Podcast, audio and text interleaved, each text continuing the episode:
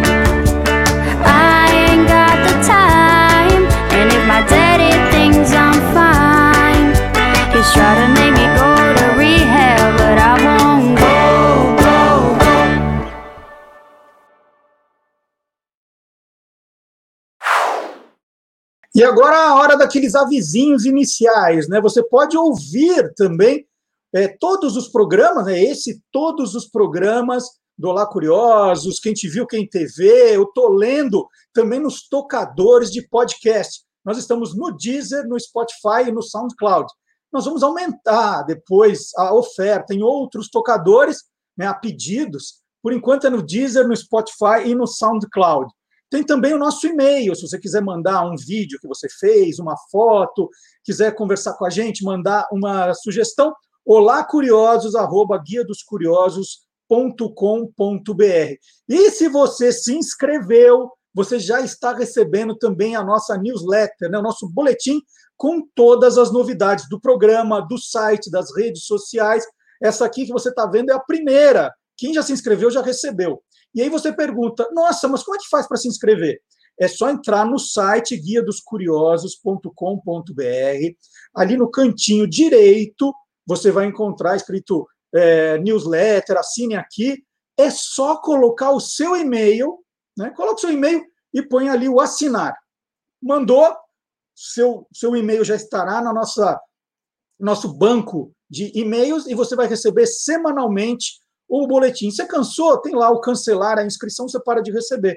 Mas sempre as novidades do site, do blog, do programa, você vai receber toda semana. Então tá aí a dica, entrar no site Guia dos Curiosos, no cantinho direito tá lá, assine a newsletter, newsletter, tal.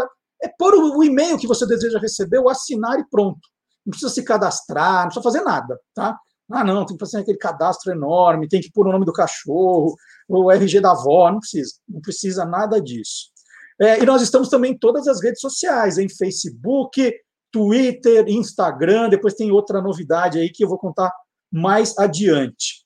E os nossos seguidores, né, estavam muito ansiosos pela volta do programa. Então nós paramos um pouquinho, que era para dar uma descansada, né?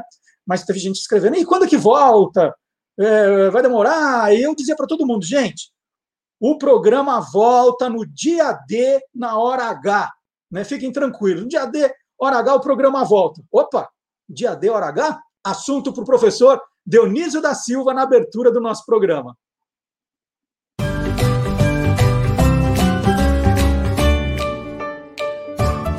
palavra nua e crua. O ministro da Saúde usou as expressões dia D e hora H. Realmente tem origem no meio militar. Dia D é o dia em que as ações são deflagradas. É, vão marcando os dias que antecede por dia menos 5, menos 4, menos 3, menos 2, menos 1, até que chega o dia D, que devia ser dia zero, não é? Mas é só dia D. É, algo semelhante ocorre com a hora.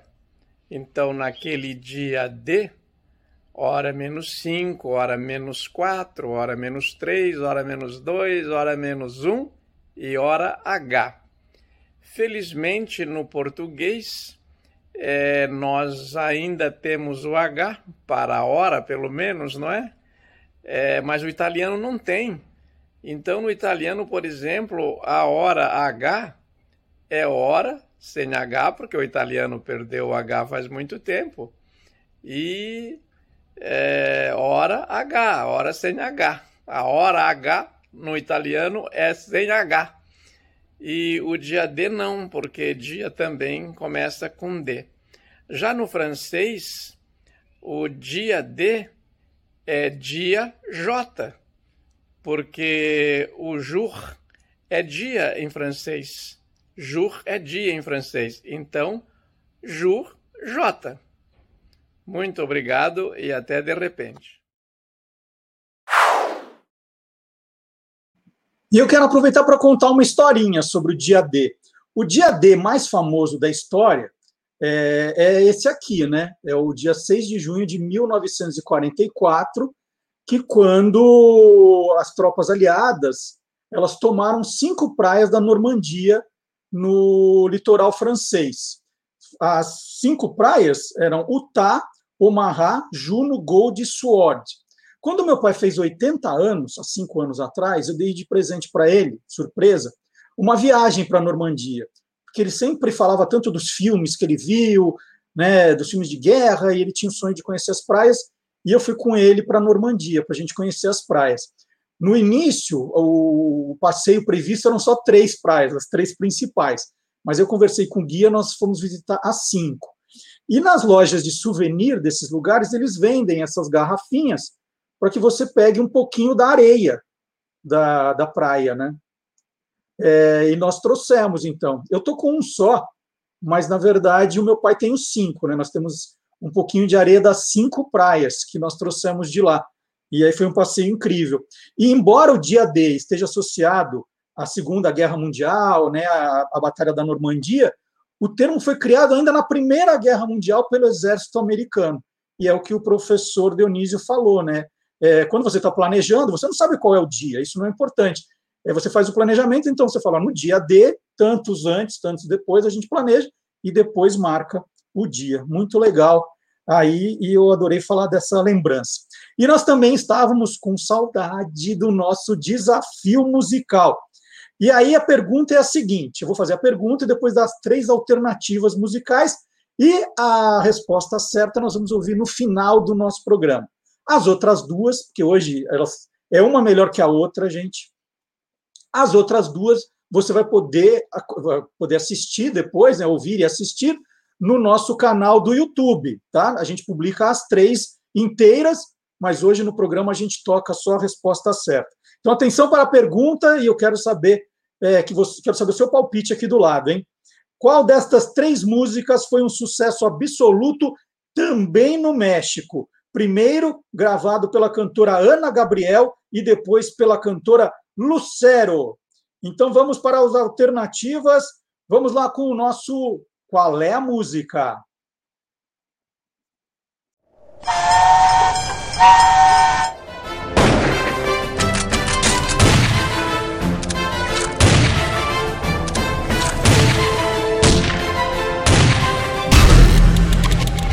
Toca aquela.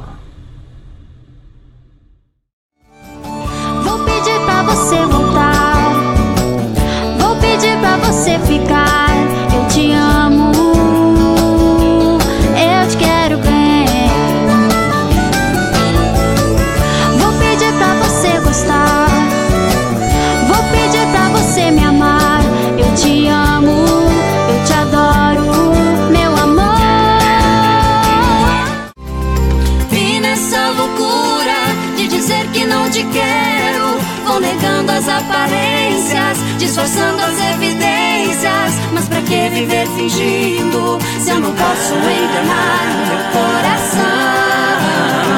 Eu sei que te amo, chega de mentiras, de negar o meu desejo.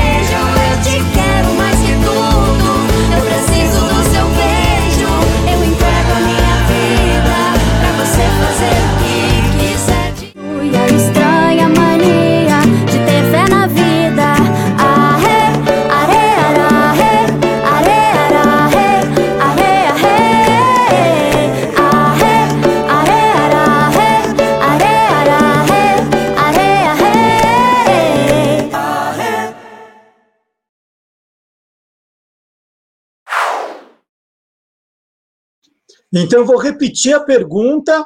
É, é, uma dessas três músicas fez também um sucesso absurdo no México, primeiro gravado pela cantora Ana Gabriel e depois pela cantora Lucero.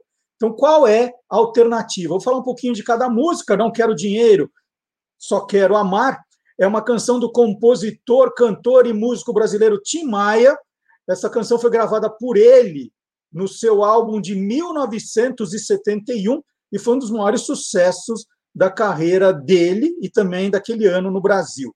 A número dois, Evidências, é uma canção composta por José Augusto e Paulo Sérgio Vale em 1989. Ela foi gravada pela primeira vez em maio daquele ano por Leonardo Sullivan, que a lançou em junho em seu disco Veneno, Mel e Sabor. Mas a música ficou famosa mesmo quando foi gravada por Chitãozinho Chororó no álbum Cowboy do Asfalto de 1990. E alternativa 3, Maria Maria, canção de Milton Nascimento e Fernando Brant, faz parte do antológico álbum Clube da Esquina 2, lançado em 1978. Então, qual dessas três músicas fez sucesso no México com Ana Gabriel e depois Lucero? Né? Tem, tem que pensar nos, nos títulos, né? como seriam essa, essas músicas eh, no México. O Não Quero Dinheiro é Não Quero La Plata, deve ser. Evidências, eu acho que é evidência, evidências. E Maria, Maria, Maria, Maria. Então, vamos ver quem acerta aí, número um, dois ou três. Queria mostrar um outro livro também que tem muito a ver com a entrevista que nós vamos fazer agora. O livro é esse aqui, vamos ver se a gente mostra. Dicionário de Lugares Imaginários. Esse livro é uma delícia, porque ele, ele traz textos né, explicativos de lugares que só existem na ficção, no cinema, na música, é, na literatura, o tempo todo. Então, por exemplo, tem a descrição aqui da Terra-média, tem a descrição de Shangri-La, de Hogwarts, de Xanadu, né, para dar alguns exemplos né, de lugares que foram imaginados pelos autores e aí fizeram verbetes com as informações que os autores trazem desses lugares. E é, e é legal porque tem foto, tem mapa. Né? Olha aqui, ó. tem mapa. É um, é um livro muito divertido para quem gosta de ficção, dicionário de lugares imaginários. Tem, e essa aqui, edição brasileira, tem o sítio do Pica-Pau Amarelo, né, que acrescentaram na edição brasileira. É, é, um livro muito, muito divertido. Tem coisa aqui que eu nunca tinha ouvido falar e aprendi bastante. E eu estou falando isso porque no finalzinho do ano eu assisti um, uma, um filme na Netflix e eu fiquei em dúvida. Eu falei assim, nossa, será que esse lugar existe mesmo? Não existe? Aí fui pesquisar um pouco da história e esse vai ser o mote da entrevista que nós vamos fazer agora. Mas antes da entrevista tem um aviso. Aviso: a entrevista a seguir contém spoilers. E no finalzinho do ano passado, um filme exibido pelo canal de streaming Netflix deu muito o que falar. O nome A Incrível História da Ilha das Rosas. Nesse filme, baseado em fatos reais, um engenheiro idealista, Giorgio Rosa, resolveu construir sua própria ilha na costa italiana, ali no Mar Adriático, né, já em águas internacionais, e a declarou nação. Isso em 1968. E aí ele provocou a ira do governo italiano. E para falar sobre esse tema, será que é baseado em fatos reais de verdade? Eu vou entrevistar agora o nosso amigo, nosso colaborador, professor Tiago José Berg, autor de dois belíssimos livros, Bandeiras de Todos os Países do Mundo e Hinos de Todos os Países do Mundo. Bom dia, Tiago. Bom dia, Marcelo. Muito Thiago, bom estar novamente aqui no canal. Muito obrigado. Tiago, é, a história que contam é quando a, uma das diretoras da Netflix pegou aquele roteiro na mão, falou: ah, isso não pode ser verdade. Ela falou assim: não, essa história é muito maluca, não pode ser verdade. O, o cara resolve construir uma plataforma ali no Mar Adriático, é, pede independência e pensam em reconhecer. O, o que, que tem de verdade nessa história? Então, Marcelo, é, de fato, toda, toda a história, quando ela vira filme, né, ela é um pouco mais romantizada também, né? É, uma das coisas que o filme mostra é que ele levou alguns meses, né, para construir essa plataforma, o que não é verdade. A plataforma ela começou a ser construída construída em 1964 e ela só foi é, tomando forma é, com aquele deck, o bar, só em 1968, ou seja, foram quatro anos de construção, não alguns meses, como relata é, o documentário. Uh, o, o, que é interessante também nesse ponto é que, de fato, quando a gente observa isso, né, uh, muitas da, das experiências né, de, de, engenharia que ele colocou ali uh, são fruto, na, na verdade, de, de, de, um trabalho intenso, de acertos e erros, né? Você não, não tem uma ideia do nada, se assim, ah, vou construir, eu vou observar os caras fazendo e, e realizar aquilo lá, né? Então, uh, esse é um primeiro ponto. Outro é que, para deixar a história mais interessante, uh, quando a, a, Marinha Italiana aborda eles no, no, final do documentário, documentário não, do filme, e, e pede para que ele saia da ilha, uh, aquilo é implodido imediatamente, o que não é verdade. Houve uma primeira implosão ali da, da plataforma e depois outras, porque ficaram escombros. Então, quando, apare, quando aparece o, o personagem vendo a, a, a, o seu país sendo destruído, na verdade, isso é outra parte romântica é, do filme. Então, não é uma, as coisas não acontecem assim rapidamente. Uhum. E o que está é. na cabeça? O que dá na cabeça dele? Né? Tá lá a plataforma, ele, ele, ele, ele criou lá um, tipo uma boate, um clube, né, que as pessoas iam se divertir. O que dá na cabeça da pessoa falar assim, não, eu quero ser uma, uma, um país independente, como se fosse a coisa mais fácil do mundo? É, então, isso é muito associado a um desejo de liberdade, né? As pessoas têm esse desejo de liberdade pessoal, né? Acredito que todo mundo já tenha pensado assim, olha, né? Queria ter um país é, só para mim, né? Mas, é, de fato, quando você entra é, na, na, na, questão prática, é, qualquer, qualquer empreendimento tem que se sustentar. Então, por exemplo, ele criou tudo aquilo ali, mas, tipo, uh, como é que aquilo foi viável? Né? Então, era preciso uh, trazer público. Então, por isso que ele coloca lá não só inicialmente a construção em si, depois um bar, uma discoteca, um restaurante, inclusive até a produção de selos, né? Lembrando que uh, é, essa questão da filatelia gera também divisas interessantes. E, logicamente, aquilo que mantinha uh, esse, vamos dizer, micro país. E muitos dos micro países também usam dessa estratégia. Ah, eu quero ser cidadão daquele país. Você pode comprar um passaporte. Uhum. Ah, eu quero ter um selo. Ah, eu quero levar um souvenir, eu quero visitar. É, então, o turismo é o principal motor econômico desses micro países. Do contrário, você teria apenas ali uma estrutura no meio do mar. Sim. E, e bandeira também é uma das primeiras coisas que fazem, né, Tiago? Sim, praticamente até algumas micronações, ou quando você vai declarar uma porção de território como seu país, já a pessoa já pensa numa bandeira, num hino, num selo, dinheiro.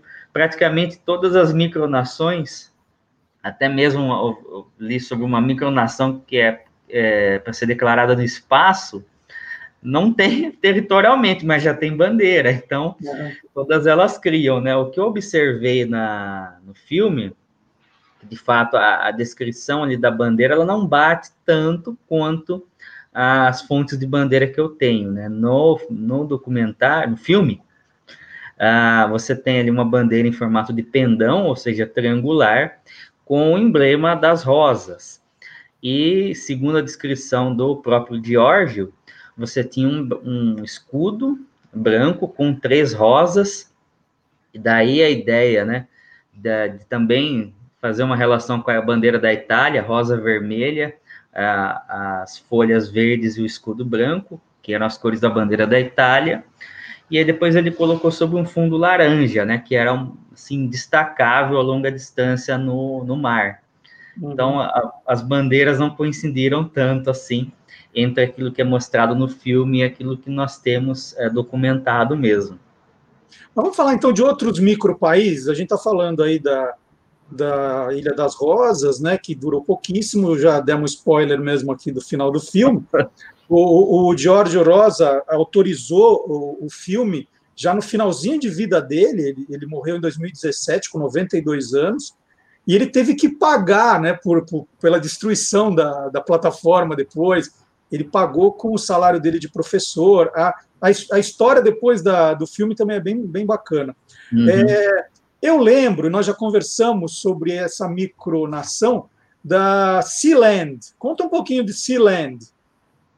Então, Sealand é um caso parecido, porém a, a plataforma já estava construída. Né? Sealand, ela fica no Mar do Norte, na Inglaterra, em águas internacionais também, era uma plataforma de apoio naval criada pelos britânicos durante a Segunda Guerra Mundial para defesa contra os alemães. Porém, acabado a guerra, aquela linha de defesa não foi utilizada. Então, você tem uma estrutura ali com duas torres, mais uma plataforma de, de apoio ali para uh, helicópteros ou uh, também algumas estruturas de ferro que ficaram lá e teve é, um, um, uma pessoa que, que navegava lá, que era o Roy Bates, que ele, percebendo que não tinha ninguém, ele a, acabou ocupando essa plataforma a partir de 1967, é, criando inclusive uma rádio pirata, e a partir daí ele começou a morar na plataforma.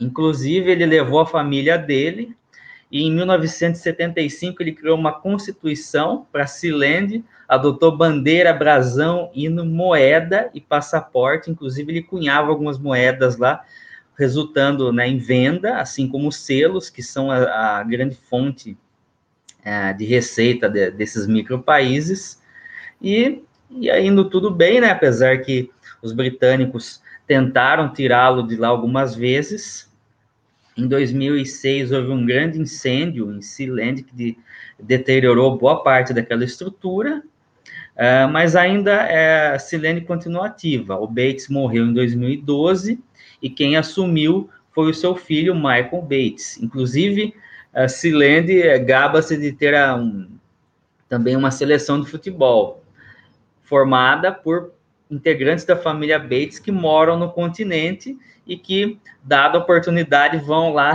na, na plataforma praticar futebol. Então, Mas isso é bem se a água-. Se a bola Hã? cai na água, quem pega, né? Pois é, deve ter alguma estrutura ali que, que cuide disso. Embora muito das, muitas das atividades da família Bates se encontram, inclusive, no continente. Mas ele, mas, a- mas ele continua ativo ainda com a cunhagem de, de- de moedas, selos, é, passaportes. né? Então, ah, se você não quer construir uma plataforma, ocupe uma, né? É a forma mais fácil de declarar de declarar-se um país em água águas internacionais. Tem muitos casos parecidos com, com esses, Tiago, no mundo. É, tem alguns casos que são assim mais oportunistas. Um caso que eu conheço é, e é recente, esse caso ele é de, de 2015, é a, é a República né, de Liberland ou Liberlândia, que ela foi estabelecida por um tcheco em uma das, das curvas eh, do rio Danúbio, na divisa entre a Croácia e a Sérvia, existem algumas ilhas fluviais que nem a Croácia nem a, nem a Sérvia reconheceram oficialmente como seu território. Percebendo esse vácuo, o Vít Jedlička, que é um político e ativista tcheco, ocupou uma dessas ilhas e declarou, então, em 2015, dia 15 de abril de 2015, a República de Liberland.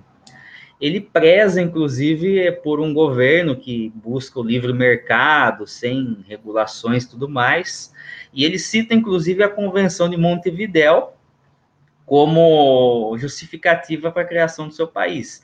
Que você tem um território, tem uma população fixa, tem um governo ah, que tem uma estrutura organizacional. Inclusive, ele tem até alguns membros de um partido que ele criou chamado Cidadãos Livres da República Tcheca. É um partido que é liberal e que dão apoio e suporte. Inclusive, é, ele usa duas moedas lá, uma chama Merits e a outra todo mundo conhece, que é o Bitcoin. Então, a partir daí, ele opera a sua, a, a, o seu suporte financeiro. E é engraçado que também é, Liberland produziu uma bandeira, né? Ela é amarela para representar o livre mercado, tem uma faixa preta que atravessa a bandeira horizontalmente, que representa o estado mínimo, menor intervenção governamental. E ele tem um brasão.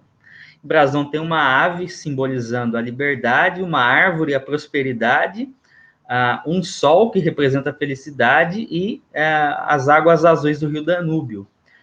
Por incrível que pareça, Sealand reconheceu Liberland como independente. e também dizem que ele tem negócios com a República da Somalilândia, que é um país que quer se declarar independente, reconhecidamente internacional, no norte da Somália. Então, ele está trabalhando com Sealand e com a Somalilândia atualmente para conseguir manter a independência. Olha, nos três casos que você falou, né, a Ilha das Rosas, Sealand, Liberland, é, é tudo é, são países que estão na água. Em terra firme não tem nenhum desses casos assim, não, Tiago? Tem, tem um caso de, de um, um- uma micronação, vamos dizer que não é uma micronação, né? Porque ela tem é, mais ou menos é, 77 quilômetros quadrados, que é um território chamado Hoot River, né? O rio Hoot, na Austrália. É, é uma, olha só, é uma micronação que é muito maior do que muitos países que nós temos aí, como Mônaco, San Marino, é, entre outros. É, em 1970, ah, um fazendeiro chamado Leonard George Kesley, ele tinha uma fazenda próxima ao rio Hoot, ah, na, na Austrália Ocidental, mais ou menos uns 500 quilômetros da cidade de Perth. E é, ele teve alguns problemas com relação a pagamento de impostos com o governo da Austrália, sobretudo com cotas de produção de trigo, produção agrícola. Então ele falou: bem, não concordo com isso, vou declarar a minha independência. E olha só que curioso, Marcelo. Ele, ele usou essa base numa lei de 1495 uma lei britânica que dizia que qualquer território que se autossustentasse poderia declarar a sua independência desde que mantesse lealdade à rainha. então, uh, Hutt River, né, o rio Hutt, tornou-se então uma república uh, e ele, como soberano, uh, geriu essa república durante boa parte da década de 70, 80 e 2000 mais ou menos uh, esse ano, uh, uh, o Rio Hut deixou de existir, a República deixou de existir. Eles botaram a culpa na, na Covid-19, por incrível que pareça. Uhum. Devido à crise econômica e tudo mais, a epidemia de coronavírus, não dá mais para se sustentar como república, e Ruth River deixou de existir.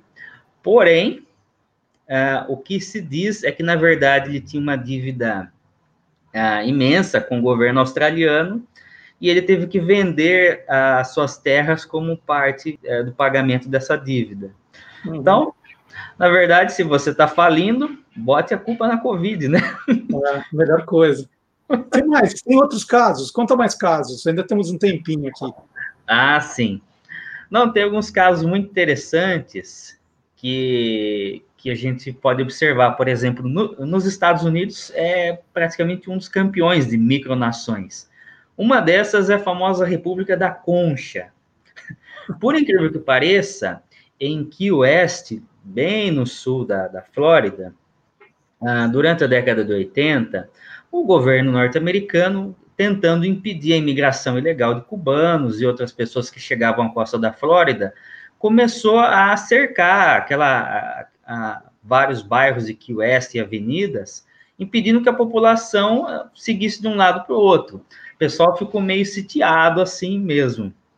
E um dos prefeitos na época, que era o Dennis Wardlow, ele falou: olha, não dá. Está parecendo muito com o caso do, do, do, dos, dos colonos britânicos das Bahamas, que falaram: olha, a gente prefere comer moluscos das conchas do que pagar esses impostos que estão colocando sobre a gente aqui. E daí ele falou o seguinte: subiu num carro, olhou para o público e falou: Estou declarando agora que esta porção de Key West vai se chamar República da Concha e seremos independentes dos Estados Unidos. Logicamente, isso causou um alvoroço no local, o pessoal ficou todo. Uh, ficou todo alegre, né? Mas depois de uma hora ele teve que se retratar, porque você está lidando com uma nação muito poderosa como são os Estados Unidos. Porém, o protesto deu tão certo que todo ano no mês de abril eles fazem uma semana de festival da República da Concha e imaginam né, aquela região como independente. Eles têm inclusive uma bandeira, então é muito engraçado. Uh, um outro caso de protesto também muito interessante é o da Ladônia, na, na Suécia. Um artista na década de 80 chamado Lars uh, Wilkins, ele fez duas estruturas, de, duas esculturas de madeira, na verdade, sobre uma área de preservação ambiental. O conselho da cidade, né, que seria como se fosse a nossa Câmara Municipal aqui no Brasil, Uh, não gostou muito da ideia e comunicou ao governo sueco. Falou: o cara está construindo em área de preservação ambiental. Resultado: o governo da Suécia pediu que ele desfizesse as esculturas. Ele olhou e falou: bem, não vou desfazer e vou declarar a independência da Ladônia.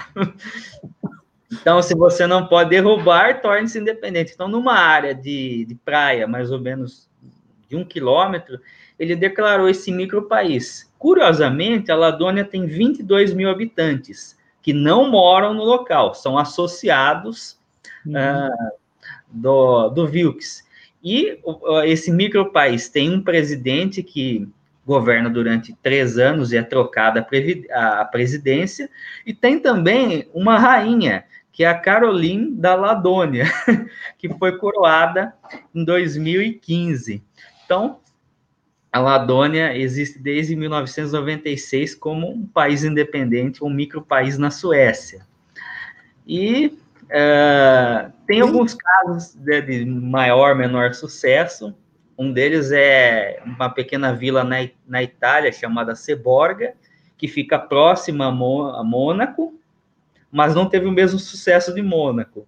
Ela tem 14 quilômetros quadrados na região da Ligúria, tem 340 habitantes, é, chegou a- ao status de micronação, mas é, nunca teve o sucesso que teve, por exemplo, Mônaco. E eu, eu já ouvi falar uma da República da Minerva. O que, que é isso? República da Minerva.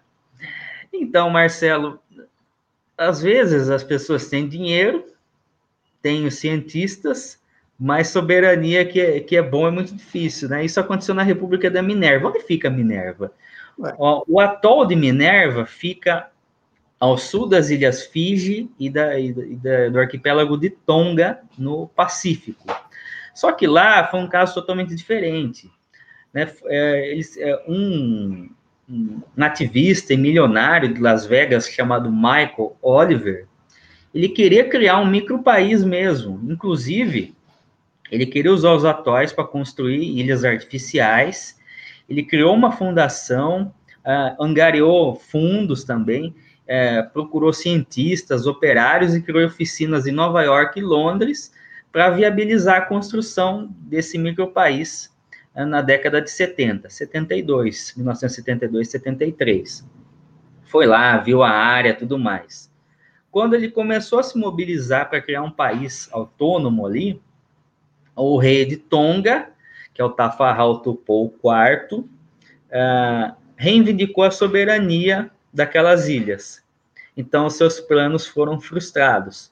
Em 1982, inclusive, eles tentaram realizar uma expedição com ah, um grupo de pessoas para ocupar novamente as ilhas e mandar o projeto para frente da República de Minerva, mas também não deu certo. Três semanas depois, o exército de Tonga acabou tirando o pessoal dos arrecifes. E, e no Brasil, Tiago, a gente não teve nunca nenhum caso assim de alguém que falou: ah, isso aqui agora virou um país, já tentaram fazer alguma coisa parecida? Então, por acaso, é é interessante isso. é, nós temos um dos primeiros casos de, de- de ideia de micronação ainda no século XIX.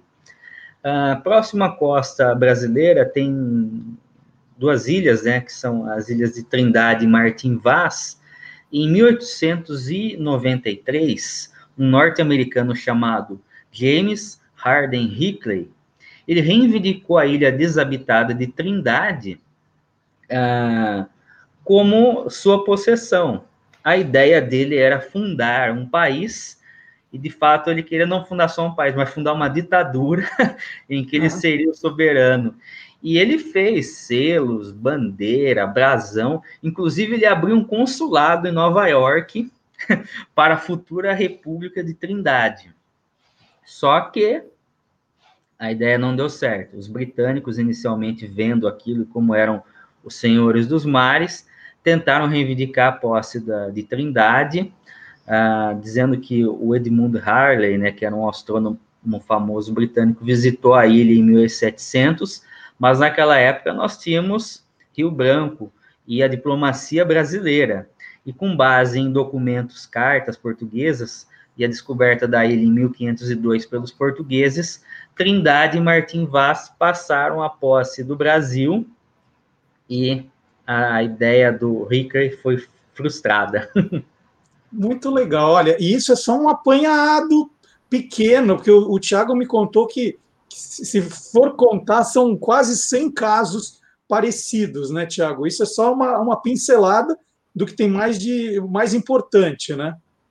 Sim, são praticamente a literatura conta aí 90, 100 casos de, de micronações nos últimos 120 anos. Então, é, é, é, bem interessante esse fato, né, que o gostinho pela liberdade é, toca muitas pessoas. E a ideia de ter um, um país próprio é, é, bem, é, é, bem sedutora. Então, nós vemos casos aí de, de brechas na lei, ou brechas em territórios, ou territórios em águas internacionais que são ocupados, ou pessoas como protesto, ou mesmo usando até o quintal de casa, declaram-se independentes. e outras que, assim, é, são projetos que tentaram dar certo, né, mas não são reconhecidos pela, pela comunidade internacional. Hum. Esse é o principal ponto. Inclusive, muitas dessas micronações não são reconhecidas nem pelo próprio país. Por exemplo, Seborga, que eu, que eu contei na Itália, tem eleição para os representantes de Seborga, mas também tem, tem eleição para prefeito municipal. Uhum. Então você vota pela Itália e vota pelo país. Então é, é muito engraçado isso. Eu, eu, vou proclamar aqui o meu quarto República da Curiosolândia. E o Thiago vai cuidar de fazer a bandeira, o brasão, o hino para mim. Nós vamos proclamar. No final do ano, vamos ter a República da Curiosolândia aqui. E, ó, vamos combinar, Thiago, no final do ano. Ó, a gente está agora no comecinho, em janeiro, você tem até dezembro para você imaginar como seria a Curiosolândia. Né? A bandeira, o brasão, o hino. Aí a gente, a gente encerra o ano lembrando dessa entrevista que a gente fez e a proclamação do nosso país. Com certeza, Marcelo. Olha, só pela capa do Guia dos Curiosos eu já vi que a bandeira tem que ter laranja. Por favor, igual da Ilha das Nossas, né? Para o pessoal do mar ver bem assim.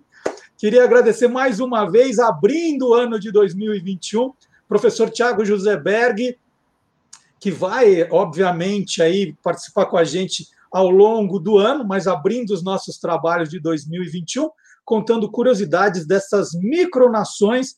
A inspiração foi o filme A Incrível História da Ilha das Rosas, que fez bastante, está fazendo bastante sucesso, mas em dezembro agora não, só se falava desse filme baseado em fatos reais, né? Quase todos, como o Tiago contou aqui. O Tiago é autor de dois belíssimos livros, a gente mostra as capas agora, bandeiras de todos os países do mundo e hinos de todos os países do mundo que continuam à venda. Tiago, muito obrigado, feliz ano novo para você e vamos lá, hein? Quero ter você bastante no, no programa esse ano, tá bom?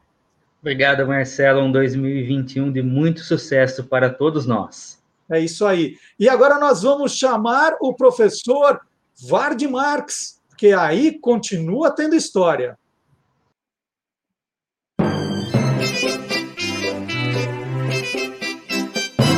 Aí tem história. Olá, curiosos! Olha só, caverna é uma coisa bastante presente na história. Quando lembramos os nossos mais antigos antepassados, eles eram os homens das cavernas. Hum, quando pensamos no começo da filosofia, lembramos de Platão e a sua alegoria da caverna. Hum? A caverna acompanhou a gente por toda a história e modernamente tem uma caverna que influenciou bastante o nosso cotidiano. E aí tem história. Eu estou falando de um pequeno espaço, pequeno, pequeno fisicamente, modesto espaço é, de Liverpool, Inglaterra, inaugurado no dia 16 de janeiro de 1957. The Cavern Club, o Clube Caverna. É, por ali se apresentaram entre os anos de 57, 58, 59 o pessoal que estava começando na Inglaterra, começando o rock and roll, começando com uma música diferente. Apresentavam-se muitos grupos de skiffle, que é uma mistura assim de hum, folk music, que é uma música bem raiz americana, jazz, blues. Um dos grupos que se apresentava lá, só para dar um exemplo, chamava-se The Quarrymen e eles usavam, o baixo deles era um, é, era um, um baixo skiffle, que era um cabo de vassoura ligado numa caixa de chá. Esqueçam as nossas caixinhas de chá. Viu, Marcelo Duarte? Você que adora chá em caixinhas. Não, essa caixa de chá deles era o tamanho de um caixote. Cabo de vassoura, caixote e atravessando ali uma corda, que era o que eles usavam para tocar o baixo. O líder desse grupo, Quarryman, era um rapaz, era John Lennon ou coisa parecida. Não sei se você já ouviu falar, muito difícil. Uh, depois, ali por volta de 1960, a moda musical já estava mudando e ali já apareceram grupos como uh, os grupos de beat music, grupos de blues, como Horry Hannon, The Hurricanes, cujo baterista chamava-se Ringo Starr. Está formando o quadradinho na sua cabeça? Pois é. Em 1961, esse grupo recém-formado chamado The Beatles, Beatles apareceu lá e começou a tocar, de 61 a 63. Eles tocaram lá nada menos que 292 vezes. E um dia estava na plateia um rapaz chamado uh, Brian Epstein, ou Epstein, conforme o país onde você está, e ele falou: Garotos, querem fazer uma turnê pelos Estados Unidos? E eles, em 64, fizeram uma mitológica turnê pelos Estados Unidos que os transformou em os Beatles. e eles nunca mais pisaram no Cavern Club. É, calma, não precisa chorar não, o lugar era abençoado. Por ali passaram também Rolling Stones, Elton John, The Queen. O lugar era muito abençoado. Ele, ele de 57 foi até 73, fechou, abriu em 84, ficou até 89 e finalmente abriu em 91 e está aí até hoje. Só para testar se a coisa funciona, teve um rapaz que foi fazer a sua estreia musical lá. Para ver se tinha a mesma sorte que o pai. O rapaz chama-se James McCartney.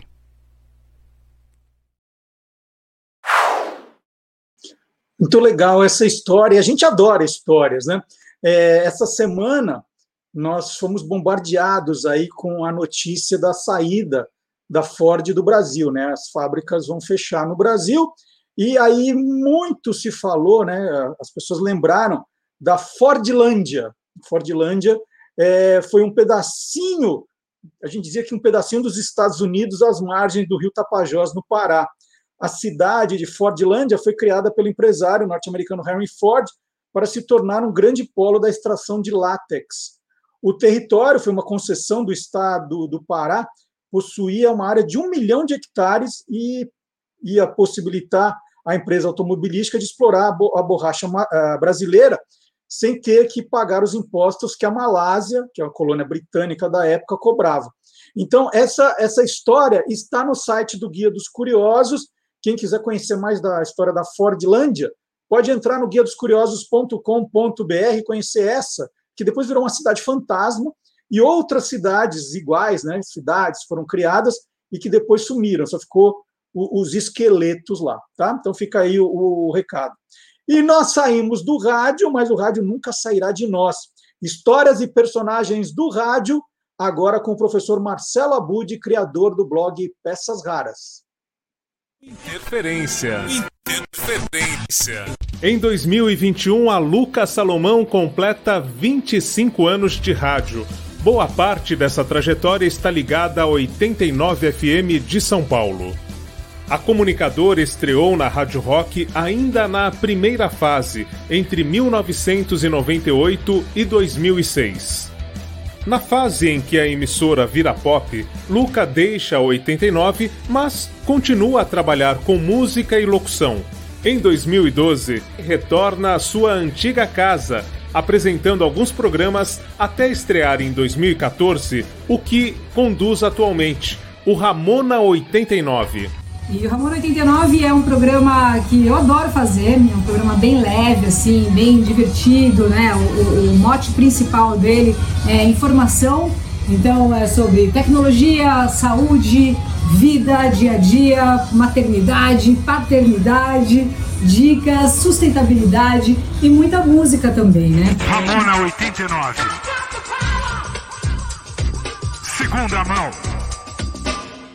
Exatamente. Segunda mão aí um dos quadros que eu mais gosto aqui do Ramona 89, toda segunda-feira, né? A gente desenrola um som aí que é mais para as paquitas geriátricas se emocionarem, né? Você que também brincou no pescocinho do Falco também chega, chora. Lembra do One? Era uma dupla, né? Que tinha lá o George Michael, né? Sensacional, e o Andrew Reed Galley. O, o Andrew, ele é, é um. Puta, ele tá super bem, assim, na real, né? Ele é um ambientalista, surfista. Depois que, que o Am é, acabou, né? Que o George Michael foi pra carreira solo, ele até tentou fazer um disco, não deu muito certo, ele desencanou total. Então é um programa que inicialmente começou com o Thiago DJ, que é um amigão meu, né? Querido, que trabalha na rádio até hoje. E aí no final de 2014, o Dan, que é meu marido, entrou no programa, 2015, aliás e ele fazia já o Rock Fashion, foi bem legal. Então é uma soma, assim, fica um programa familiar, sabe? E, e nesse formato que a gente está vivendo agora, né, de pandemia, a gente tá nessas. Então, assim, o Nuno faz o programa junto com a gente e, e é tudo muito real, muito verdadeiro e fica de uma forma leve também. Valeu, um grande beijo. Hum, valeu, Marcelo. Tchau. Dá tchau, Nuno. O Ramona 89 pode ser acompanhado tanto pelo aparelho de rádio como pelo site da 89 FM, onde, além da simpatia da apresentadora, você ainda acompanha os clipes musicais das atrações apresentadas no Ramona 89. Para conferir essa experiência, basta ir ao site radiorock.com.br entre meio-dia e duas da tarde de segunda a sexta-feira por hoje é isso. Em 2021, espero que você siga em sintonia com nossas peças raras 24 horas por dia no blog e no podcast. Até semana que vem, quando eu volto com mais histórias do rádio para você.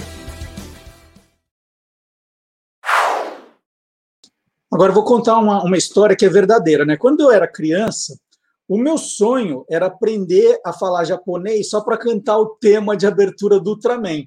Né? Gostava tanto do Ultraman que eu falava eu ficava tentando fazer é, sons né, como se eu estivesse cantando em japonês. Né? Era uma grande enganação. Eu sou um pouco mais velho que o herói, né, que estreou no Japão no dia 17 de julho de 1966. E a série, que teve pouco menos aí de um ano de duração, é festejada até hoje como um dos maiores ícones da cultura pop nipônica. No Brasil, ela foi exibida em diferentes épocas por diferentes emissoras de TV. Então, Ultraman já, já passou pela Record, SBT, Bandeirantes, CNT, Manchete. E aí depois geraria uma porção de outras séries e filmes que também continuam fazendo sucesso. E então chegou o momento agora, né, não no meu japonês, que é ruim, mas no japonês da Beck, que é maravilhoso, de nós conferirmos a versão de Ultraman com Beck e os tiozão. Playback.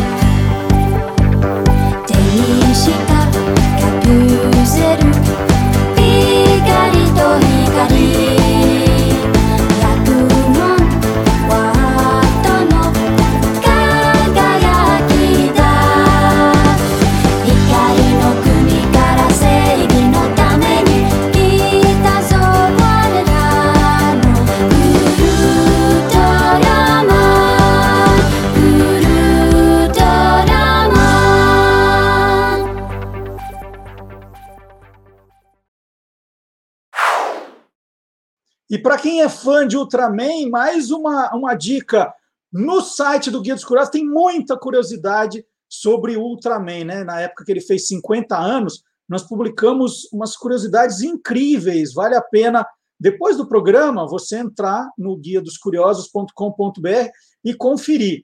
Aliás, tem muito conteúdo no site, gente, muita coisa legal. Vai, pensa numa palavra, joga no busca e vai, vai se divertindo ali. Tem muita história, muito jingle, é, cultura pop, então nem se fala.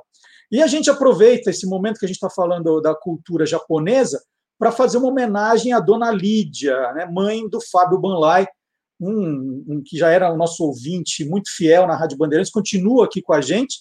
A dona Lídia morreu na passagem de ano, uma notícia muito triste que a gente recebeu já no dia 1 de janeiro. E uma das maiores alegrias da dona Lídia foi visitar o filho, né, o irmão do Fábio, no Japão. E quando ela foi, olha que, que carinho especial, ela trouxe uma caixa cheia de comidinhas curiosas. Né? Aquilo foi um presente maravilhoso que a gente recebeu. É, o cuidado dela, né? É, poxa, foi lá visitar o filho, tinha tanta coisa melhor para se preocupar e trouxe de presente, no, no caso é para o Você é Curioso, né? Eu e a Silvânia degustamos aí as comidinhas que a dona Lídia trouxe por quase uma mais de um mês, né? Eu lembro que toda, toda semana a gente pegava alguma coisa. Então, os nossos sentimentos para o Fábio, né? Ficamos muito tristes com a notícia. E agora, vamos continuar na cultura pop. Os criadores de Os Simpsons previram a invasão do Capitólio americano? É verdade isso? Aconteceu? Né? Você deve ter visto na internet, né? sempre que acontece alguma coisa assim gigantesca, falar, ah, os Simpsons já sabiam. Então, nós fomos consultar o nosso especialista, o Gilmar Lopes, criador do site do canal efarsas.com.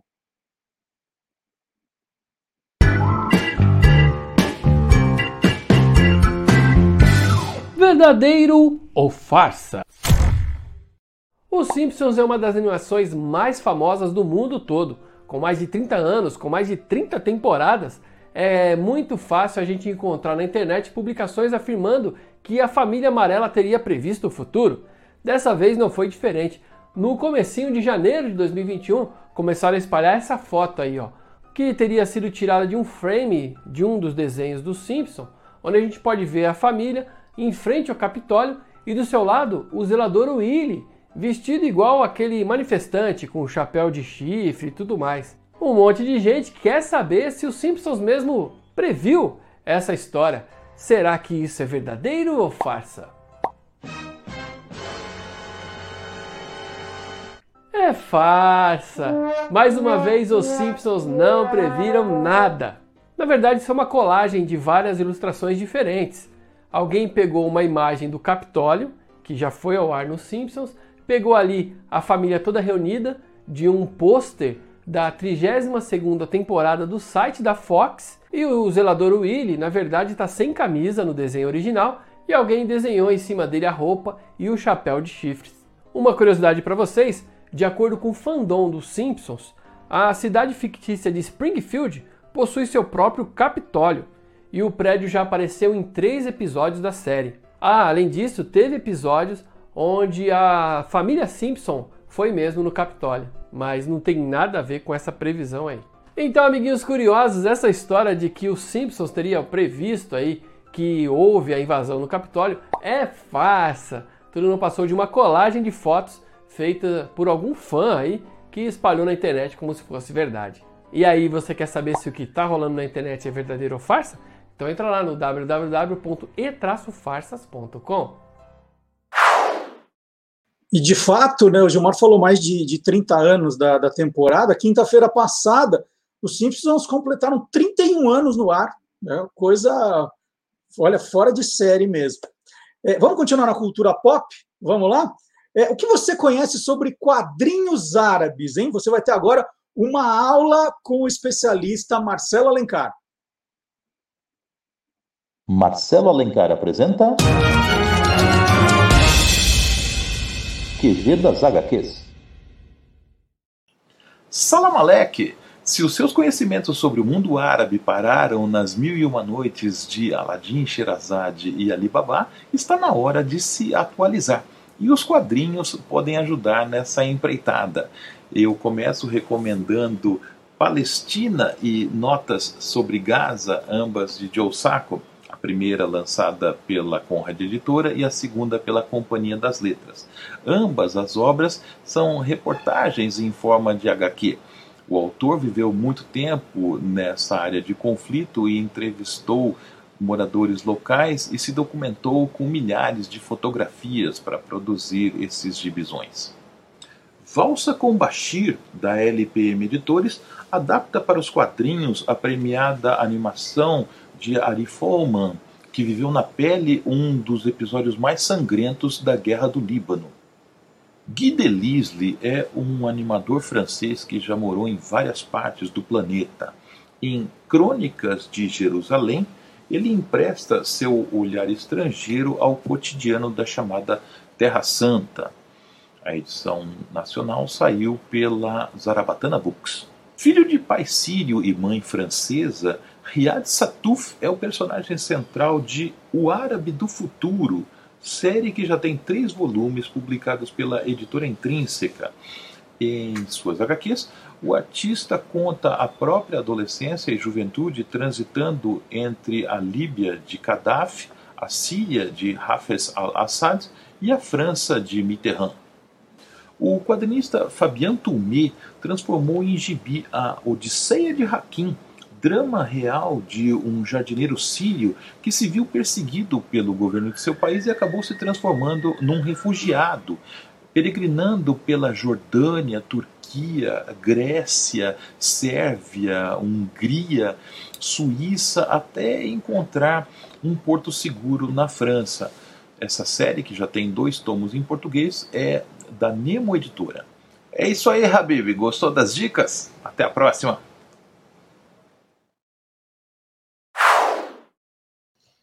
E lá vamos nós para mais um curioso game show. E hoje eu tenho dois convidados espetaculares: o jornalista Mário Cavalcante e o radialista, pesquisador, documentarista, o Marcos Garré. E eles me mandaram no finalzinho do ano essa revista extraordinária. Extraordinária até no nome, histórias extraordinárias, com textos de ficção científica, sobrenatural e horror cósmico. Mário, eu vou começar com você. Bom dia. Como é que nasceu essa ideia? Porque fazer revista hoje é para cara corajoso, hein? Bom dia. Bom dia, Marcelo. Obrigado aí pelo, pelo convite, cara. É, só falando rapidinho, sou jornalista por formação. E engraçado que a minha, vamos dizer assim, minha, minha especialização foi de jornalismo digital. Então, assim, eu passei por vários portais aí de conteúdo e tal, desde os primórdios da internet, KD, Star Media, trabalhei por esses portais todos, é, sendo que o papel, cara, por mais que eu goste muito do digital, essa coisa de você folhear, passar folha, coisa que a gente vê desde de criança e tal, é uma coisa que ainda hoje a gente gosta, da mídia física, é, cartucho de videogame, por exemplo, CD-ROM, mídia física é uma coisa que faz parte da nossa vida, parte do, da vida do Marcos aí também.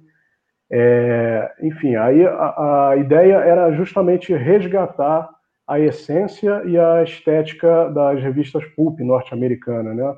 Então, fiz toda uma pesquisa de mercado. A gente gosta muito dessa estética, né? Essa coisa do retrofuturista. Então, a gente fez toda uma pesquisa de mercado para poder chegar num, num formato, né? na estética mesmo da, da, da revista Pulp, né? E tra trazer de volta esse formato também, né? A gente dá a oportunidade de pessoas que queiram escrever contos de, de ficção científica, horror cósmico, sobrenatural, que é o, o tripé, vamos dizer, da, da, revista em termos de contos, te dá oportunidade para esse pessoal escrever, né? Então foi assim que a, a revista nasceu, foram aí alguns meses de, de pesquisa de, do, de como, como que seriam as páginas da revista, tipografia da época, que era usada lá na época, anos 30, 40, 50. Então tudo isso daí foi resgatado para a gente é, reviver aquele look and feel né, da, da, das revistas Pulp, né? Então foi assim que nasceu a Histórias Extraordinárias em dezembro de, de 2020. Marcos, o que é a revista Pulp? Você que é o pesquisador aqui, me conta, por que, que tem esse nome?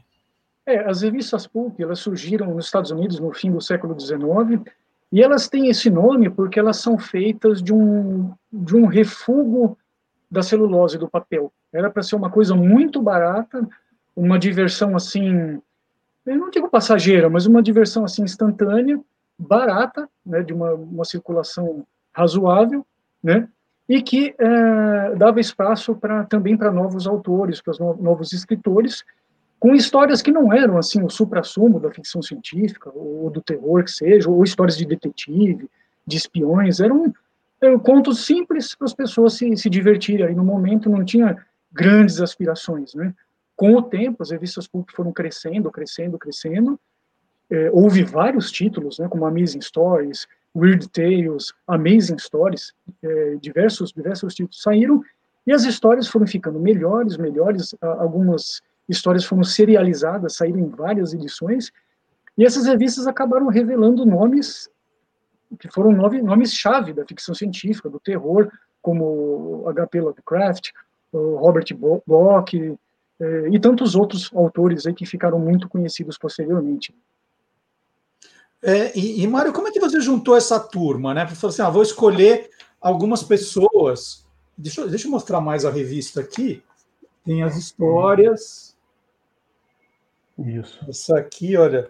Pa, é, Paolo Fabrício Punho, tem do, do Marcos também, tem Marco Lazetti, tem suas. Como é que foi reunir esse, esse pessoal, o Mário? É, então, é, quando, quando, eu, quando eu idealizei a revista, na minha cabeça já estava convidar o Marcos aí, meu grande amigo que eu sei que gosta muito dessa estética, a gente está sempre conversando sobre, sobre essas coisas, é, ufologia e outros assuntos mais. Então é natural, assim, eu, como, eu falei, como eu falei para ele mesmo, a revista que não existiria sem ele. Então nós dois assim pensamos o conteúdo, como que seria a revista, né?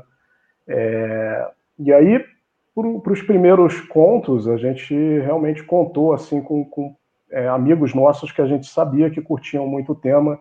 O Paulo Punho, por exemplo, é um, é um cara que já teve fanzine de ficção científica, é um cara que, que ele é tracker, né, Marcos, também, gosta muito uhum. de Star Trek, então é um cara que gosta de ler, gosta de escrever, e foi um convite que a gente fez. Ele escreveu esse conto aí que você mostrou, Belvedere, e o Marco Lazeri também. O Marco Lazeri é, ele é inclusive da área de saúde, ele é, ele é médico, e a gente convidou ele para ser o editor de ciência da revista, porque é outro cara também do nosso meio aí que gosta muito de, de ficção científica, de histórias de terror, esse tipo de coisa, sendo que é, é, ele, ele por, por, ser médico, ele, ele costuma fazer uns textos que a gente gosta muito, que é texto de divulgação científica, né? Ele é muito ligado também em parte de história.